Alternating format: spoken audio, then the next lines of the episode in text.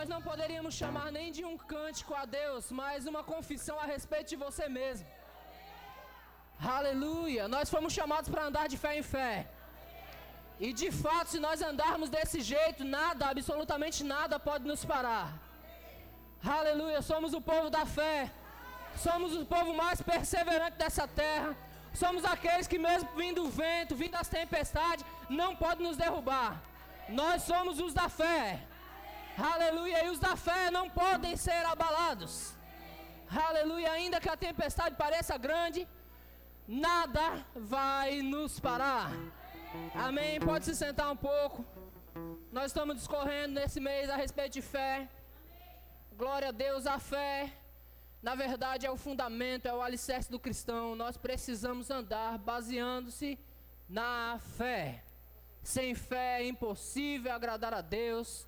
É necessário que aquele que se aproxima de Deus creia que Ele existe e que é presenteador dos que o buscam. Amém. Amém. Aleluia. Eu quero falar um pouco sobre uma fé inabalável. Amém. Aleluia. Comece abrindo sua Bíblia comigo no livro de Daniel, no capítulo 3, versículo 15. A leitura é um pouco extensa, mas se faz necessária. Aleluia. Daniel 3, 15.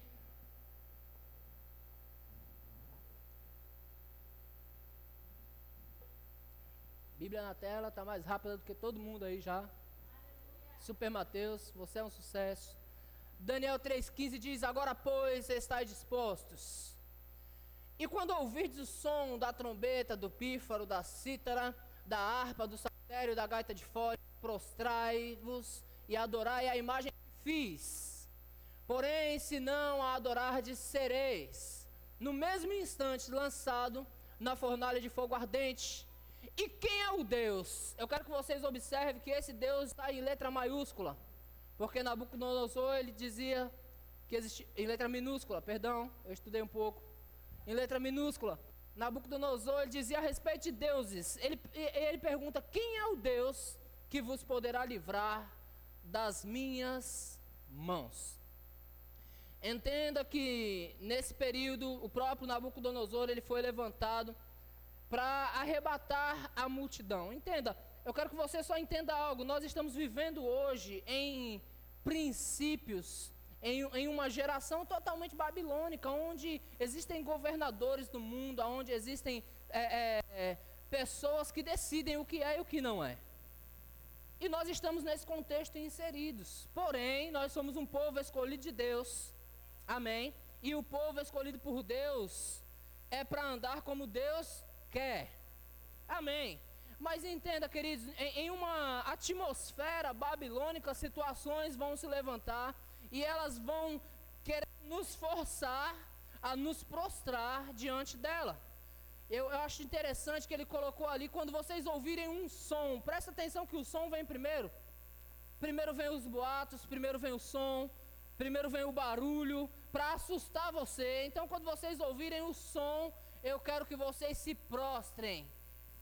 Aleluia, eu quero que vocês se prostrem. Depois disso vem a má notícia: se vocês não fizerem, vocês vão ser no mesmo instante lançados. Ou seja, vem o som, depois vem a assombração e vem pressionando você. Você tem que fazer exatamente do jeito que nós queremos. As pressões babilônicas, elas vieram desse jeito vocês têm que fazer exatamente da maneira que nós queremos. Vocês têm que andar exatamente neste curso. Na ocasião, Nabucodonosor fez uma estátua de si mesmo e ele disse: Todo mundo que ouviu o som deve se prostrar diante dessa estátua. Aleluia. Verso 16. Responderam Sadraque, Mesaque e Abidnego ao rei: Ó oh, Nabucodonosor, Quanto a isto, não necessitamos de te responder, ou seja, quanto ao Deus que vai nos livrar, nós nem precisamos te falar. Por quê? Porque possivelmente você não o conheça, digamos assim. Mas no versículo 17 ele diz: Se o nosso Deus, e você percebe que agora já está em letra maiúscula o negócio, se o nosso Deus, a quem servimos, quantos aqui servem a esse Deus de letra maiúscula? Glória a Deus, ao Deus grandão. Se o nosso Deus a quem, servi, a quem servimos quer livrar-nos, Ele nos livrará da fornalha de fogo ardente e das tuas mãos, ó Rei. Se o nosso Deus, ele quiser, ele vai nos livrar. Se o nosso Deus quer, ele vai nos livrar. Verso 18. Se não, olha que legal o se não. O que eu acho interessante nesse se não, se você, você pode falar para mim, isso não é fé, pastor. Se ou se não. Mas o que eu acho interessante, esse se não, é o que liga a, a Abacuque. Ao que disse o profeta Abacuque. Ainda que a figueira não floresça, ainda que o fruto da videira minta, ainda que não exista gado no curral, se não, ainda assim, fica sabendo, ó rei, que não serviremos a teus deuses, nem adoraremos a imagem de ouro que levantaste. Ou seja, se o nosso Deus quiser nos livrar, Ele pode nos livrar, Ele é poderoso para isso. Mas se Ele não quiser, ainda assim nós não vamos nos prostrar, ainda assim nós não vamos recuar, ainda assim nós vamos cantar: Eu não vou abandonar. Ainda que, ainda que não floresça, ainda que não dê certo, nós vamos continuar na posição para a qual nós fomos chamados.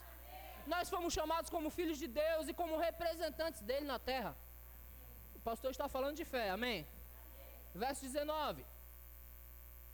Então Nabucodonosor se encheu de fúria. Já viu alguém furioso? Tem gente que range os dentes. Oh. então Nabucodonosor se encheu de fúria e, transtornado o aspecto do seu rosto, contra Sadraque, Mesaque e Abidnego, ordenou que se acendesse a fornalha sete vezes mais do que se costumava. Então entenda, queridos, havia um rei perverso. Nabucodonosor era um rei mau. Se eu não me engano, foi o rei Joaquim que ele vazou os olhos. Não me lembro se foi Joaquim, depois eu corrijo se não for. Mas ele era um cara mau, era um cara de guerra. Ele se enfureceu. A situação já estava eminente. Se não se prostrar, vai ser jogado na fornalha de fogo. Agora eles tiveram que encarar um rei enfurecido. O aspecto do seu rosto foi mudado. Raramente você vai ver o aspecto de um rei mudar. Mas o aspecto do seu rosto foi mudado e ele não colocou simplesmente a fornalha de fogo ardente, como ele mandou que se aquecesse sete vezes mais. O que era aquilo? Aquilo era o sistema babilônico forçando para que se enchesse o coração daqueles homens de temor. O rei enfurecido, a fornalha sete vezes mais aquecida, e o rei disse: É para lançar eles.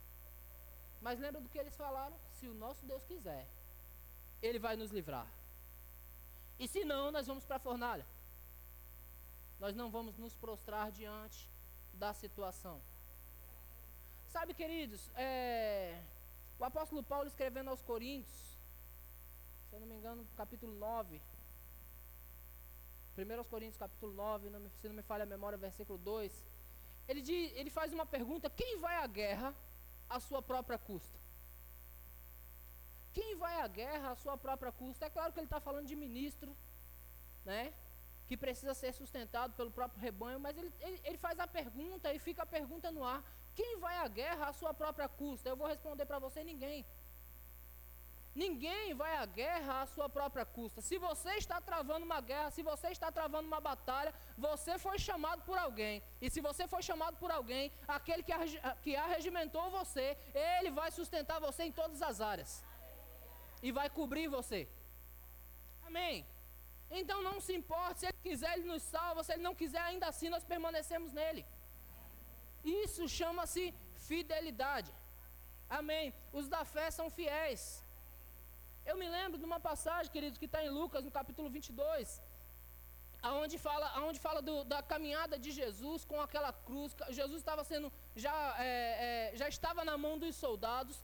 E o que acontece? A Bíblia diz que Pedro o seguia, porém de longe.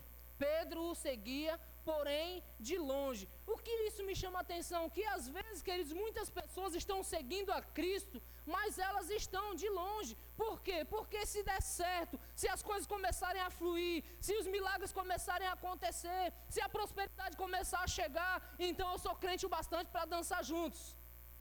Mas se o cerco começar a apertar, se começarem a bater nele e ele não fazer nada, se colocarem um espinho, uma, uma, coroa de espinho na cabeça dele, se cuspirem o seu rosto, se esmurrarem o seu rosto, se ele não fizer nada, então eu vou ficar de longe. Então, quando alguém chegar e dizer, ei, você é um deles, não, eu não sou.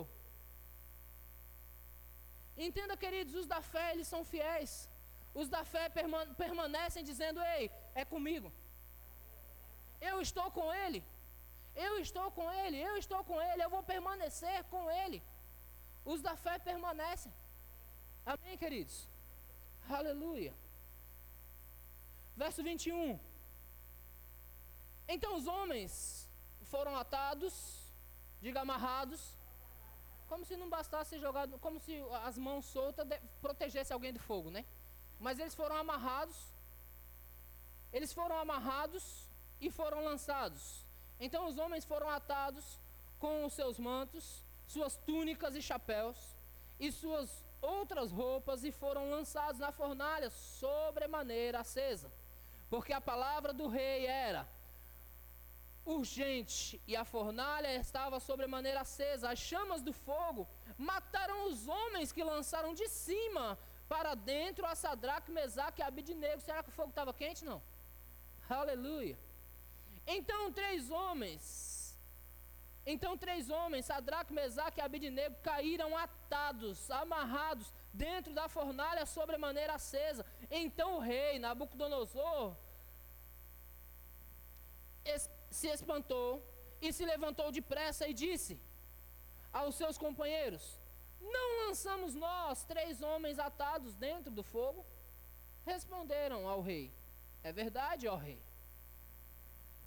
Tornou ele a dizer: Eu, porém, vejo quatro homens soltos. o fogo foi fogo suficiente para queimar todas as ataduras, as amarras, os mantos que amarrava eles o fogo foi fogo suficiente para queimar essas coisas. Porque ele disse: Eu vejo quatro homens soltos que andam passeando. Quantos aqui já foram ao shopping? Lá no shopping você anda assim? Não, você anda como?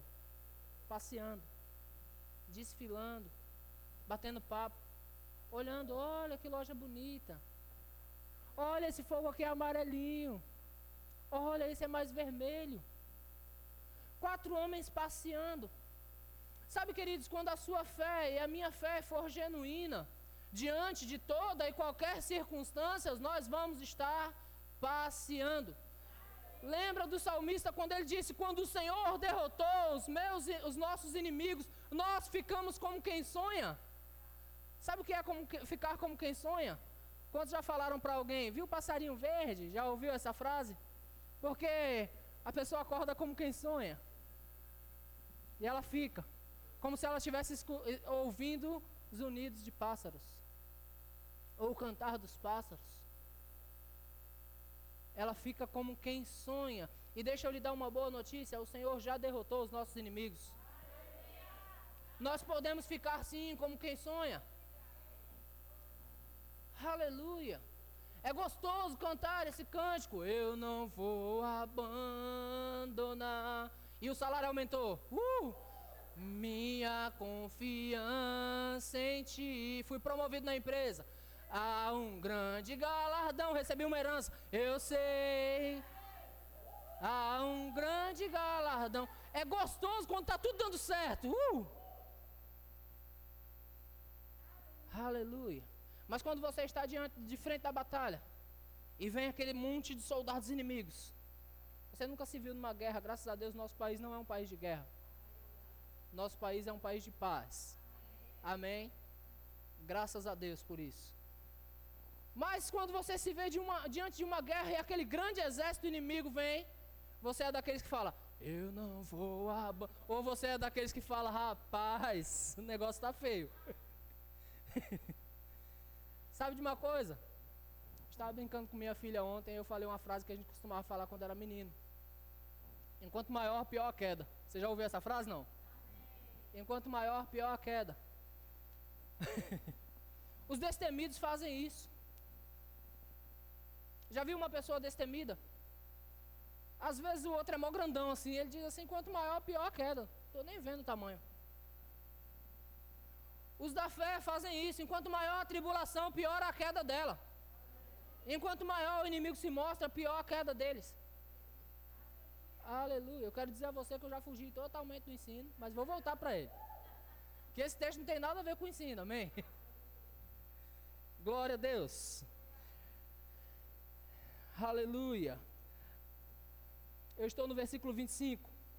Tomou, tornou ele e disse: Eu, porém, vejo quatro homens soltos que andam passeando dentro do fogo sem nenhum dano, sem nenhum dano, sem nenhum dano. E o aspecto do quarto homem é semelhante ao filho dos deuses. Então se chegou Nabucodonosor à porta da fornalha, sobremaneira acesa, falou e disse: Sadraque, Mesaque e Abidnego, servos do Deus Altíssimo, presta atenção que ele que falava o Deus, ou que Deus vai salvar, tudo em letra minúscula, agora ele fala, servos do Deus Altíssimo, olha o Deus em letra maiúscula lá de novo. Olha o rei reconhecendo que existe um Deus que é Altíssimo por causa da fé de três homens. Um sistema todo, porque quando o rei se converte, então todo o reino se converte um sistema todo reconhecendo que o nosso Deus é um Deus altíssimo, por causa da fé de três.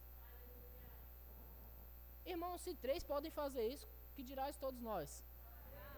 Juntos, andando em fé. Servos do Deus Altíssimo, saí e vinde. Então Sadraque, Mesaque e Abidnego saíram do meio do fogo ajuntaram-se os satrapas, os prefeitos, os governadores e conselheiros do rei, e, vier, e viram que o fogo não teve poder algum sobre os corpos destes homens, nem foram chamuscados os seus cabelos, os cabelos da sua cabeça, nem os mantos se murcharam, nem cheiro de fogo passava sobre eles. Meus irmãos, isso é palavra de Deus. Isso é palavra de Deus. Verso 28 falou Nabucodonosor e disse: Bendito seja. Bendito seja o Deus de Sadraque, Mesaque e Abidnego. Bendito seja o Deus de Ana Lúcia. Bendito seja o Deus de Sumaiara. Bendito seja o Deus de Henrique. Bendito seja o nosso Deus um sistema inteiro reconhecendo isso. Um sistema inteiro, um sistema totalmente corrupto, entendendo, compreendendo e declarando: Bendito seja o Deus destes homens. Quando nós andarmos em fé, quando nós estivermos andando em fé, declarando fé, respirando fé, irmãos, assim será conosco. Porque Deus tem compromisso com a palavra dele. Deus tem compromisso com a palavra dele, queridos. Aqueles que se achegam a ele, de maneira nenhuma ele lançará fora. Aqueles que se apegam a ele. Amém. É tempo de nós nos apegarmos a ele. Em fé. Em fé. É tempo de deixar as coisas pequenas de lado. Aleluia. É tempo de deixar as meninices de lado. Aleluia. É tempo de colocar de lado, querido, as picuinhas, as coisas pequenas. É tempo de amar os irmãos. É tempo de cuidar de pessoas. É tempo de fazer o que Deus nos chamou para fazer, andando em fé. Porque não vai adiantar nada nós chegarmos naquele dia e dizermos: Senhor, em Teu nome nós fizemos isso ou aquilo. Andando em fé, nós vamos andar em comunhão. Andando em fé, nós vamos andar em amor. Porque a fé opera pelo amor. Aleluia. Eu preciso voltar. Voltando. Ensino fundamentos da fé. Aleluia. Isso foi só uma introdução para nós. Amém, queridos? Glória a Deus. Nós estamos na terceira, no terceiro tópico de fé do tipo de Deus. Lembrando, eu não sou um professor do Rema, amém? Eu só estudei no Rema. E estou ensinando um pouco sobre um pouco do que eu aprendi. Amém. A fé, ela se origina em Deus, você sabe disso, não sabe? Deus é um Deus de fé, Deus é um Deus que chama as coisas que não existem como se já fosse. E Ele derramou uma porção de fé nos seus filhos. uma medida de fé sobre cada um de nós. Todos nós cremos, porque fé foi derramada sobre nós, foi nos dada pelo próprio Deus, que é um Deus de fé. Amém, queridos? Aleluia. Você já entendeu isso? Todos os filhos receberam uma, uma medida de fé. Deus não faz acepção de pessoas, então não existe quem tem mais fé, quem tem menos fé. O que vai fazer com que você cresça em fé é o seu próprio empenho, é o seu comprometimento com o que você ouve. Nós vamos discorrer um pouco sobre isso. Amém? A fé vem como? Pelo ouvir. Por isso você já está aqui nas primeiras duas quintas-feiras e hoje. E todos os cultos dessa igreja só se fala de uma coisa: fé. Amém? Porque o justo vive pela? Isso. E se ele retroceder, Deus não tem prazer nele. Então a fé vem pelo ouvir. E se ela vem pelo ouvir, o que, é que eu preciso fazer? Amém. Aleluia. A expressão palavra de Cristo, ela vem do grego, porque o versículo de Romanos, capítulo 10, versículo 17, ele diz: A fé vem pelo ouvir, e, e o ouvir pela palavra de Cristo. E a expressão palavra de Cristo significa no grego rema, que é palavra falada. Amém?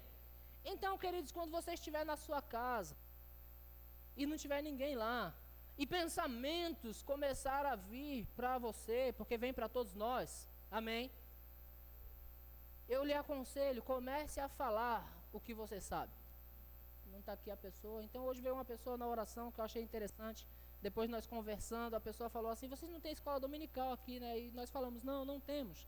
E a pessoa disse assim: mas a oração de vocês já é uma escola. Não é interessante isso? Por quê? Porque nós estamos orando aqui, obrigado, Pai, porque você falou, vai se cumprir. Obrigado, Senhor, porque a tua palavra diz, ou a tua palavra diz, a tua palavra diz. Aí a pessoa sai daqui, rapaz, a palavra fala tudo isso. Isso tudo dentro da oração. Amém? Porque, irmãos, é necessário que você fale a palavra. Se a gente ficar em oração de comiseração, ó oh, poderoso Deus de Israel, de Isaac e de Jacó, ajuda-nos, ó Deus. Ó, oh, não, irmãos, nós oramos o que Deus prometeu a nosso favor. Deus disse que assim seria, que se nós orássemos as coisas aconteceriam. Então nós continuamos orando a palavra de Deus. Quando você está orando a palavra de Deus, sabe o que você está fazendo? Pregando para você mesmo ainda que não tenha ninguém na sua casa, ainda que não tenha um grande pregador, que esse negócio de grande pregador, cuidado com isso, com a idolatria, a idolatria é ruim, Deus não se agrada disso, amém? Oh, eu gosto tanto desse pregador, ah, esse não, não sei. Cuidado com isso, porque se o pregador não estiver pregando a palavra de Deus, então ele não é pregador, amém? Então cuidado com isso. Mas quando você está orando em sua casa, você está pregando para si mesmo, você está se fortalecendo. A fé vem pelo ouvir, ainda que não tenha ninguém lá do seu lado. Você está lá pregando para si mesmo, orando a palavra de Deus. E Jesus, ele nos, ele nos ensina a como ouvir. É interessante, Jesus, no, no livro de Apocalipse, ele escreve para as sete igrejas da Ásia. E a todas as igrejas ele fala as suas qualidades e fala os seus defeitos. Olha, o anjo da igreja que está em Éfeso escreve: Conheço as tuas obras. Imagina Jesus falando para você: Conheço as tuas obras, Vanessa, tanto o teu trabalho como a tua perseverança. Você não pode suportar homens maus. Você coloca provas que assim mesmo se declaram apóstolos e não são. Aí você, ufa, Jesus. Tenho porém contra ti. Eita, meu Deus. Ó. Tenho porém contra ti mas é interessante que, mesmo ele dizendo isso, ele dá o diagnóstico. Ele diz: Tenho, porém, contra ti que abandonaste o teu primeiro amor, arrepende-te, pois, de onde caíste, volta à prática das primeiras obras. Ele aconselha, depois ele diz: Olha, quem tem ouvidos, ouça o que o Espírito diz às igrejas. Porque esse quem tem ouvidos, ouça. Quantos aqui têm ouvidos? Se nós temos ouvidos, é para quê? Para nós ouvirmos ele falou para as sete igrejas, ele falou a mesma coisa. Quem tem ouvidos, ouça o que o Espírito diz às igrejas. Para quê, queridos? Para que nós atentássemos ao que ele está falando. Porque o sistema babilônico todos os dias vai dizer para você: ei, se prostra. Se prostra. Olha, a, a situação está crítica financeiramente, se prostra. Olha, o, o mundo está se acabando, tem bombas explodindo, guerras acontecendo, se prostra. Ah, todo, ah, os adolescentes falam, pai, mas todo mundo faz isso. A mãe, a mãe já tem a resposta já. Você não é todo mundo. Você não é todo mundo. Todo mundo está andando em um curso, você pode andar diferente. Se nós ensinamos isso para os nossos filhos, querido, Deus nos ensinou isso. Todo mundo está andando em um curso, nós podemos andar no curso de Deus. Nós não somos todo mundo. Amém. Ele escreve as sete igrejas, ele diz: Olha, quem tem ouvidos, ouça, quem tem ouvidos, ouça, mesmo aquela que ele não achou defeito, a igreja de Filadélfia, e aquela que ele não achou qualidade, a igreja de Laodiceia. Ele diz: Olha, quem tem ouvidos, ouça o que o Espírito diz às igrejas. Você entende a importância de dar ouvidos? Se a fé vem pelo ouvir, nós precisamos atentar como nós estamos ouvindo. Porque, irmão, se nós nos reunirmos na igreja e quando você sai daquela porta para fora, se você perder a palavra que você pegou, queridos, você não está ouvindo direito. Se você sair daquela porta para fora e de repente a assombração vem, e de repente vem a notícia, e de repente a, a, a pressão vem para que você se prostre, aí você começa a chorar e se desesperar. Ei, o que você fez com o que você ouviu? Quem tem ouvidos, ouça o que o Espírito diz às igrejas. Amém. Aleluia. Nós precisamos saber como nos comportar diante daquilo que nós temos recebido, queridos. Há comportamentos diferentes. Lembra que eu falei aqui na terça-feira? Eu disse: olha, diante de uma grande tempestade, o seu comportamento vai dizer como você vai sair dela. Diante de uma grande luta, a sua, o seu posicionamento você pode escolher ficar exatamente no curso do mundo. Olha, a tempestade encheu tudo. E eu vou ficar aqui parado no meio do trânsito. Ou você pode correr por outros caminhos e tentar outros caminhos e dizer, eu vou chegar no, no, no, no destino que eu, que eu tenho. Eu vou chegar no destinatário final. Eu vou chegar onde eu, eu tenho que chegar. Mas você pode escolher ficar no curso do mundo, ficar no trânsito, murmurando, reclamando, tomando chuva. Você entende isso? Como dizia minha mãezinha, você pode escolher ficar prostrado de cama quando está gripado, ou dizer assim: eu vou me levantar e eu vou ficar curado, eu vou voltar a jogar bola. Para quem não estava aqui na terça, eu estou falando de quando eu era menino. E eu ficava resfriado, eu ficava resfriado, com febre e com muita tosse, então eu queria ficar moado, acuado num canto, como todos querem ficar quando estão assim, não é? Eu pegava coberta, deitava e ficava lá.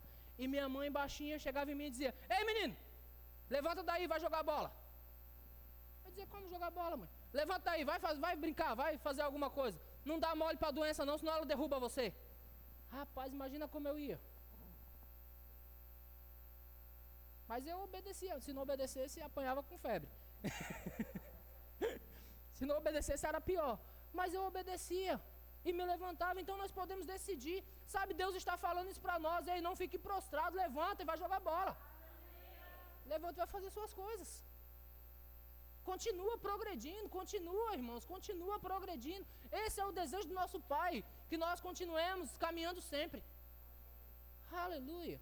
Ainda que a velocidade não esteja tão rápida assim, mas você não, não é dos que para. Amém. Porque nós tem, temos que entender bem a palavra de Deus. Temos que compreender, quem tem ouvidos, ouça. Nós precisamos compreender bem. O que eu ouvi de pessoas falarem nesses últimos tempos, olha, tem tempo de abraçar e tempo de afastar-se de abraçar. O que eu ouvi de pessoas falarem nesses últimos tempos sobre isso, mas nós precisamos compreender bem as escrituras, o, que Deus está falando. Aonde isso se encaixa no contexto. Tem tempo de abraçar e tempo de afastar-se de abraçar. Nós precisamos compreender. Aí pessoas nesse tempo não estão se abraçando. Mas aí abraça quando não tem que abraçar. Eu não vou entrar por essa área, senão eu vou longe. Eu vou parar aqui, ok? No momento que não pode abraçar, abraça. Mas eu não vou entrar nisso agora, amém? Há tempo para todas as coisas. Amém, queridos? Então nós precisamos entender qual é o nosso comportamento é, diante das circunstâncias. Nós podemos receber da palavra. Em Mateus no capítulo 13, abre lá Mateus capítulo 13 versículo de número 19. Mateus 13, 19.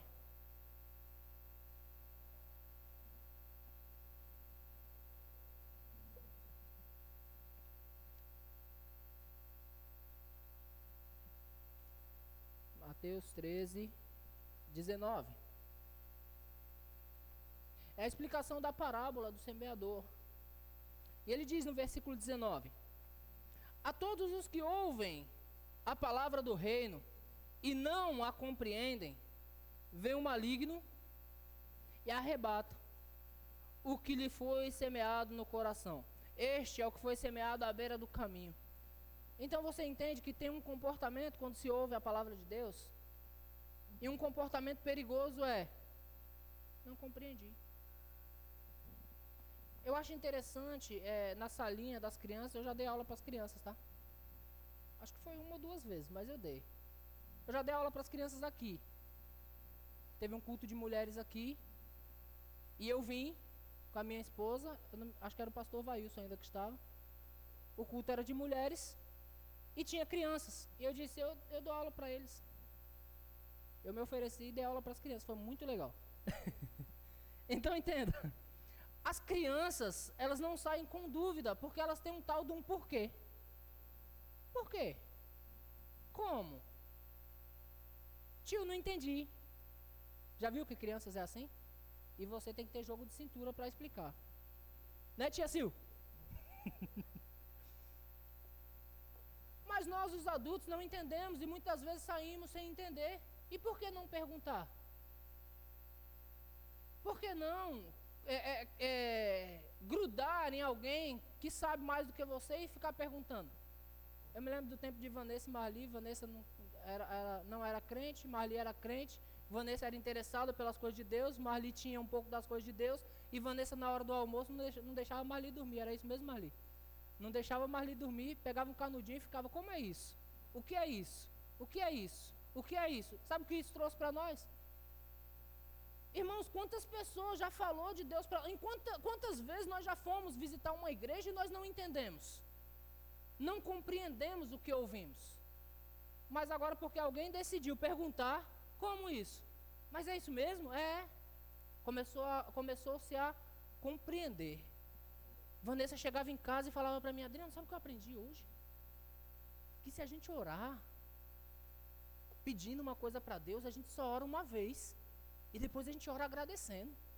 Eu disse, é mesmo, vamos ver se funciona. E nós fizemos. Colocamos um propósito diante de Deus, oramos. Nós, o propósito era de 30 dias. Nós oramos no primeiro dia pedindo para o Senhor. Senhor, nós queremos isso, isso e isso. No segundo dia, Senhor, obrigado por isso. No terceiro dia, Senhor, obrigado por isso. No quarto dia, Senhor, obrigado por isso. No quinto dia, Senhor, obrigado por isso. Antes de fechar o mês, sabe o que aconteceu, né? Chegou. Então, é um perigo ouvir a palavra e não a compreender. Amém. Versículo 20. Aleluia. Verso 20: O que foi semeado em solo rochoso, esse é o que ouve a palavra e o recebe logo com alegria, mas não tem raiz em si mesmo, sendo antes de pouca duração ele chegando à angústia ou à perseguição por causa da palavra, logo se escandaliza. Ou seja, recebe a palavra com alegria, mas não tem firmeza em si. É, fica quieto. É necessário termos firmeza em nós. É necessário, irmãos, firmeza no que? Na palavra. Sabe o que Sadraque, Mesaque e Abednego fez? Eles se firmaram naquilo que era convicção deles e disseram: não vou me curvar diante desse negócio. Mas você vai ser jogado na fornalha. Sim, joga. Eu não vou me curvar. Se Deus quiser, Ele pode me tirar. Se Deus quiser, Ele pode me salvar. Se Deus quiser, queridos, todos nós vamos passar por todas essas situações. Se Deus quiser, nós vamos passar. E se, se nós não passarmos, nós estaremos com Ele para sempre. Porque esse é o nosso lugar. A nossa posição é em Deus, não é em outro lugar. O nosso lugar é em Deus, queridos. Não tem outro lugar para nós. Nós cantamos aqui um dia, então a presença é melhor que mil dias em outro lugar. Tem lugar melhor do que a presença de Deus, queridos? Se nós permanecermos nela, tudo vai dar certo. Amém? Aleluia. Você aprendeu na, na última lição que há quatro tipos de fé, ou seja, a fé mental, a fé natural, existe a fé do tipo de Deus E eu quero falar nesse momento sobre duas espécies de fé: a fé natural e a fé espiritual. Existe a natural, aquela que se baseia no que? Nos seus sentimentos. A, a, fé, a fé que se baseia nos sentimentos, ela se baseia nos acontecimentos. Se der certo, sou eu. Se der certo, é nós. Olha, Deus está me abençoando. Na fé natural, você só fala uma coisa depois do acontecimento. Depois que aconteceu, você diz: É, mas eu estava crendo nisso aí. Porque depois que aconteceu, fica mais fácil dizer: Eu estava crendo nisso aí. Não é assim? Já aconteceu, Deus tinha falado comigo sobre isso. Depois que, aconte... Depois que o filho nasceu, nasceu bonito, então eu sou o pai. Se nasceu feio, fica quietinho. Nasceu bonito. A fé natural é assim. Espera as coisas acontecerem para crer. Ou para falar. A fé espiritual é diferente dessa, queridos. O, o homem natural ele não consegue é, entender as coisas do Espírito. Um homem natural ele não consegue ver o futuro e dizer vai ser do jeito, do modo por que Deus falou. Vai ser desse jeito. O homem natural ele está no meio de uma tempestade e ele começa a se desesperar. Paulo passou por uma tempestade, nós já falamos sobre isso. No livro de Atos, ele passa por uma tempestade no navio. A tempestade está tão violenta que eles têm que lançar tudo que tem dentro do navio fora. E, e naturalmente, os homens daquele navio, os soldados, os tripulantes daquele navio, eles dizem: Olha, vamos matar os presos. Eles não sabem a besteira que iam fazer se eles fizessem isso. Porque a Bíblia diz que Deus guardou toda a tripulação por causa de um preso. E eles disseram: Vamos matar os presos. No natural, se age naturalmente. Mas o espiritual faz como Paulo diz: Ei, um anjo do Senhor me apareceu e ele falou para mim que vai guardar todos. O barco não vai se salvar, ó oh, irmãos. Como é que pode acontecer isso? Nós estamos no meio do mar, no meio de uma tempestade. O barco não se salvará. Mas ninguém se. É, irmãos, é demais isso. E no natural, e como é que a gente vai sair daqui? O barco não vai se salvar. Nós vamos sair daqui voando.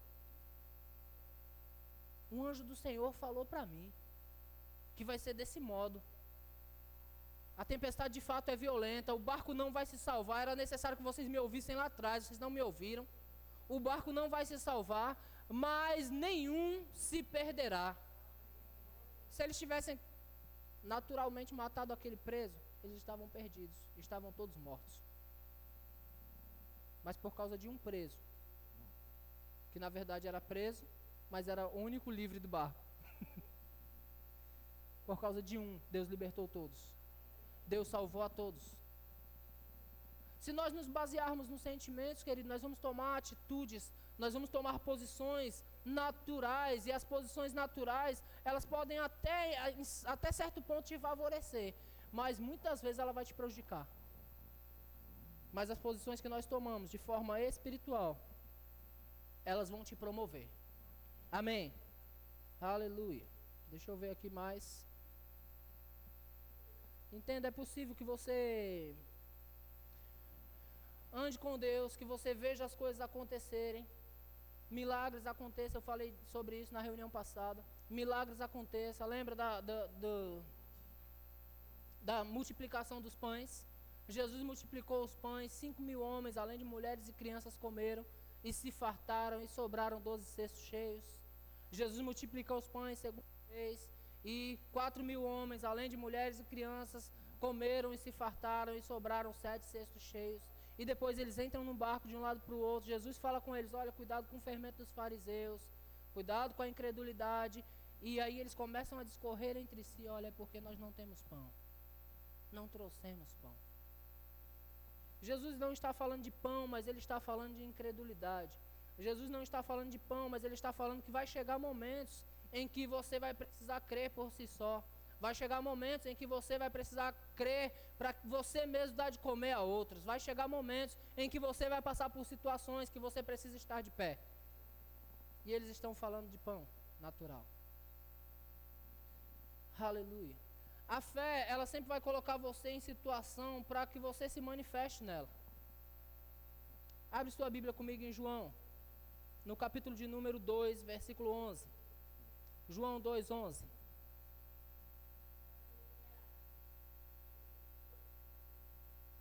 João 2,11.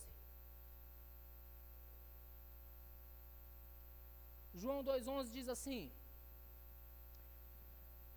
Já abriu na tela já, né? Com este, deu Jesus princípio a seus sinais em Caná da Galileia, manifestou a sua glória e seus discípulos, o que, que aconteceu? Seus discípulos fizeram o quê? Entendam, eles viram um sinal. Eles viram o milagre acontecer. E então seus discípulos creram nele. Versículo 23, capítulo 2, versículo 23.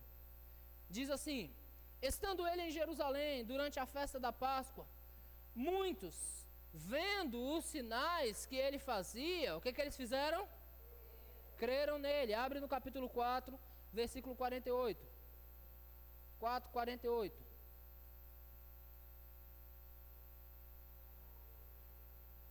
Então Jesus lhes disse: Se porventura não verdes sinais e prodígios, de modo nenhum crereis.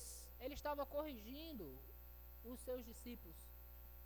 Ele estava corrigindo pessoas, dizendo: se vocês não veem, de modo nenhum vocês vão crer. Irmãos, a fé natural, já falei, ela precisa ver para acreditar. Mas aquele que crê de forma genuína, ele crê e pronto. Vai acontecer. Se Deus prometeu, vai acontecer. Se, se Jesus está no barco, ele não vai afundar. É engraçado, o barco está quase indo a pique, a tempestade está violenta. Jesus está tirando um belo de um cochilo, dormindo bem tranquilo, porque os que creem são tranquilos. Os que creem não perdem noite de sono. Jesus está dormindo bem tranquilo. Eles vêm desesperados perguntando: Senhor, não te importa que pereçamos? Ei, por que vocês não têm fé? Aleluia. Nós fomos chamados para andar em fé, amém? Então eles viram milagres, eles viram prodígios, eles viram sinais. Jesus os corrigiu inúmeras vezes: olha, se vocês não verem os sinais, vocês de modo nenhum crerão. Jesus corrigiu inúmeras vezes, dizendo a respeito da figueira: ó, se vocês creem, se vocês creem, vocês vão dizer e as coisas vão acontecer. O princípio do crente é crer, queridos. Mas lá no capítulo 20 de João, abre lá no capítulo 20, versículo 24. João 20, 24. Fala a respeito de um homem chamado Tomé. Você conhece esse? E diz assim: Ora, Tomé, um dos doze, chamado Dídimo, não estava com eles quando veio Jesus. Disseram-lhe então os outros discípulos: Vimos o Senhor. Mas ele respondeu: Se não o vir nas suas mãos o sinal dos cravos, e ali não puser o dedo, e não puser a mão no seu lado, de modo algum acreditarei. Mas Jesus já havia falado inúmeras vezes que ele ressurgiria. Jesus já havia falado como seria. Olha, eu vou passar três dias, em três dias eu volto. Então, queridos, Deus tem falado conosco como será. Deus já falou como a nossa vida será. Deus já falou como vai ser a nossa caminhada.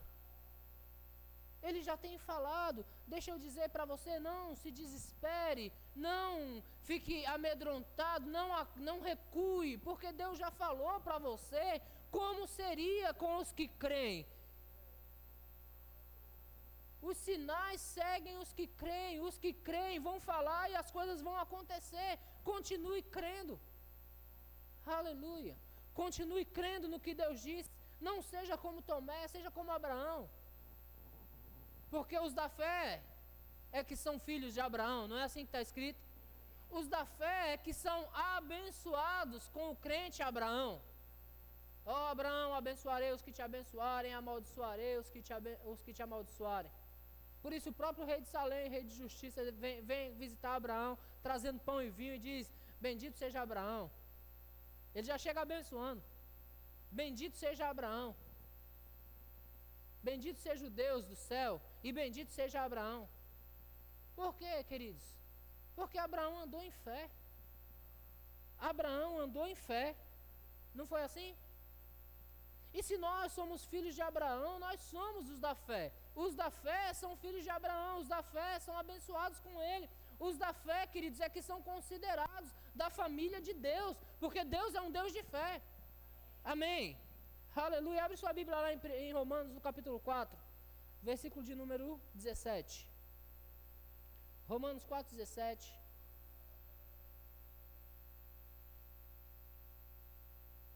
Você vai ouvir sobre fé esse tempo todo. E você vai se fortalecer na fé. E a fé vai te levar a lugares mais altos. E a fé vai manter você intacto. A fé te guardará. A fé te livrará. Aleluia.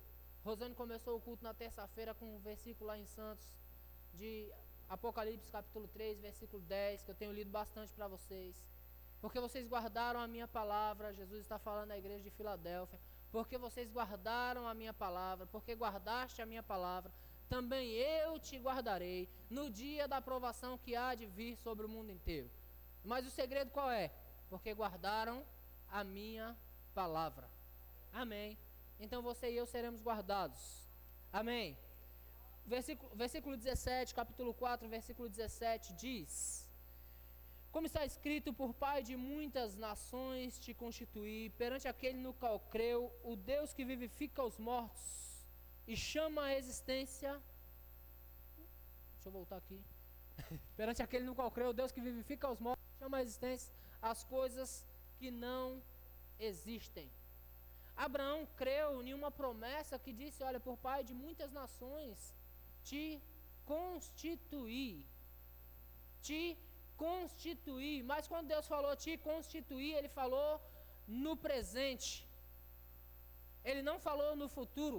Ele falou no presente. Eu já fiz Abraão. Só que Abraão ainda não tinha filhos. Mas Deus já tinha feito.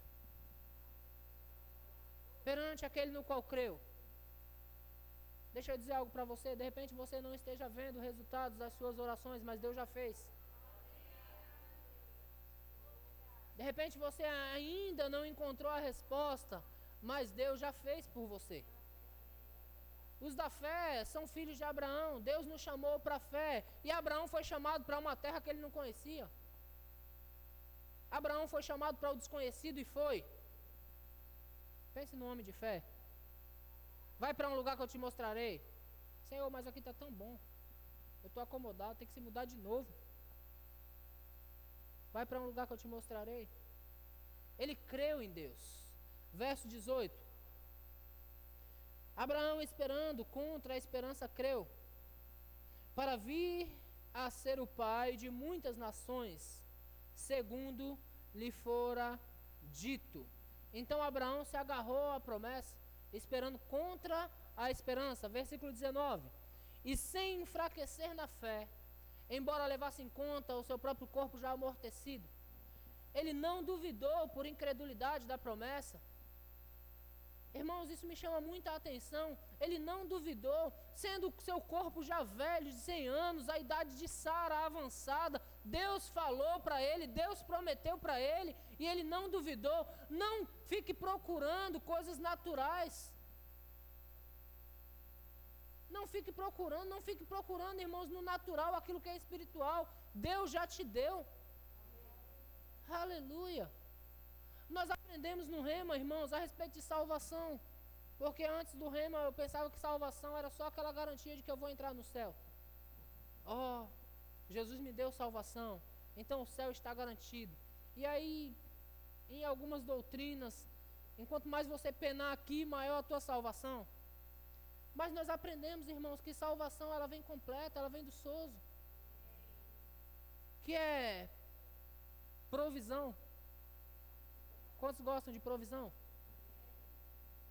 Abraão, ele pega a, a, o filho que ele ama. Eu, eu, eu fico maravilhado com esse texto. Deus promete que Abraão ia ser pai, gente. Abraão é pai aos 100 anos de idade. Ele pega um bebê no colo, é um pai-avô. Um, um velho com um bebê no colo. Ele pega aquele bebê no colo, ele começa agora a, a se alegrar com aquela criança. E de repente Deus fala: Abraão, eu quero que você me ofereça um sacrifício.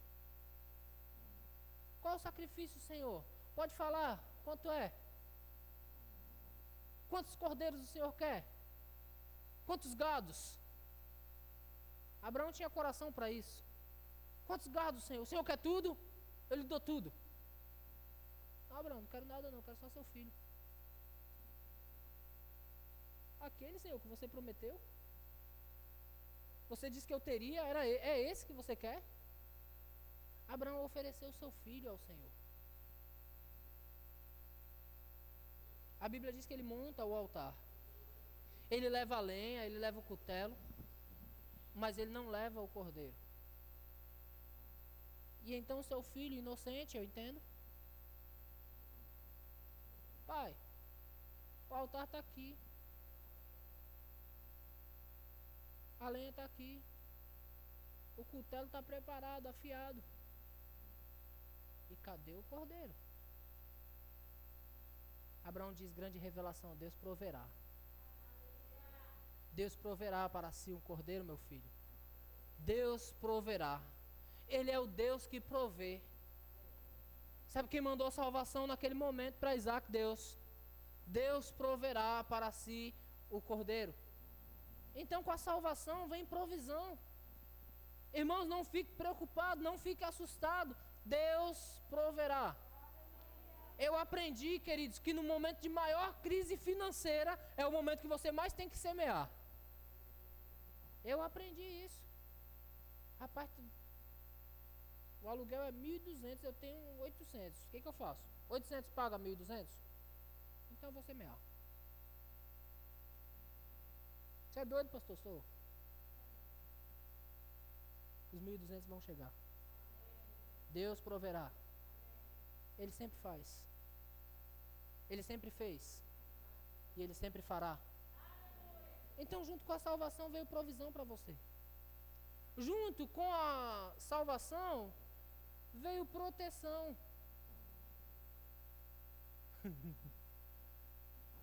talvez você só, como eu costumo brincar, talvez você só entenda proteção quando vem um homem grande pegar você. Aí você fala, rapaz, eu preciso de proteção. Aí vem a polícia. Eu me lembro de uma situação onde houve toque de recolher lá no Parque das Bandeiras. Uma bagunça que estava tendo aí, que estava arrombando tudo, fechando tudo. Eu não me lembro qual foi. Manifestações, essas bagunças que estavam tendo. E eu estava indo de ônibus para a igreja de Santos. E quando nós pegávamos o ônibus lá em Santos para voltar, nós descíamos na segunda praça do parque.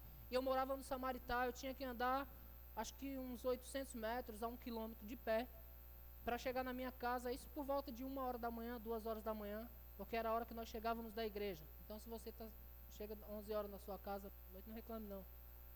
Chegávamos por volta de duas horas da manhã em casa às vezes, e nós passamos por esse período. O ônibus ele não chegava mais até a ponta, ele vinha só até aqui por conta das manifestações. E aí, o ônibus deixou a gente e quando nós começamos a andar, aí é interessante que nós vimos aquela grande multidão e gente correndo para um lado, jogando garrafa, aí, duas horas da manhã. E aí um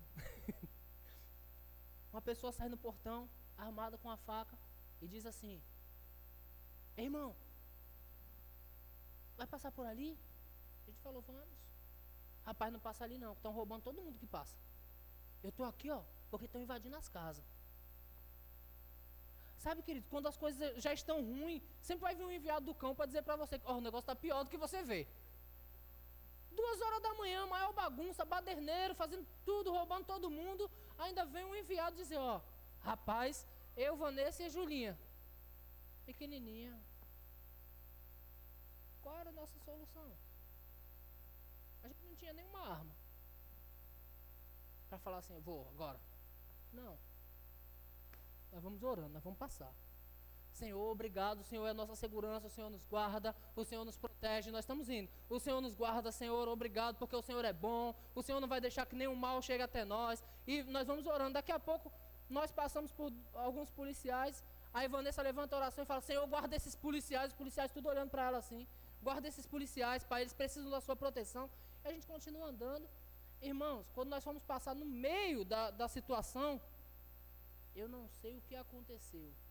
Que parece que todos os carros de polícia da cidade estavam naquele lugar e eles começaram a fazer zigue-zague na gente, caminhando junto com a gente, passando pelo meio da, da, da multidão junto com a gente. Policiais de moto, policiais a pé, policiais de é, viaturas daquelas grandonas, os, as polícias, tudo. Eu falei, meu Deus, como você envia proteção? Duas horas da manhã, queridos. Outros ficariam com medo, voltaria, pegaria outro ônibus, ia para casa de um parente. Mas se você crer que Deus enviou proteção para você, você vai caminhar, irmãos. Você não temerá o, o terror noturno. Deus vai mandar proteção. Salvação, provisão, proteção, cura. Tem a ver com salvação, amém, queridos? Cura, libertação. Aleluia. Deus está cuidando de nós. E os da fé serão abençoados. Amém. Estou tão chateado porque eu estou tendo que terminar. Já falei isso. Senhor proverá para si o cordeiro. Amém. Em 1 Samuel capítulo 17, versículo 37, Davi disse: O Senhor me livrou das garras do leão e das garras do urso, ele me livrará das mãos desse filisteu. Isso é fé. Amém. Isso aqui também já falei. Também já falei sobre isso. Então, vamos ficar de pé, nós vamos orar juntos. 9h32.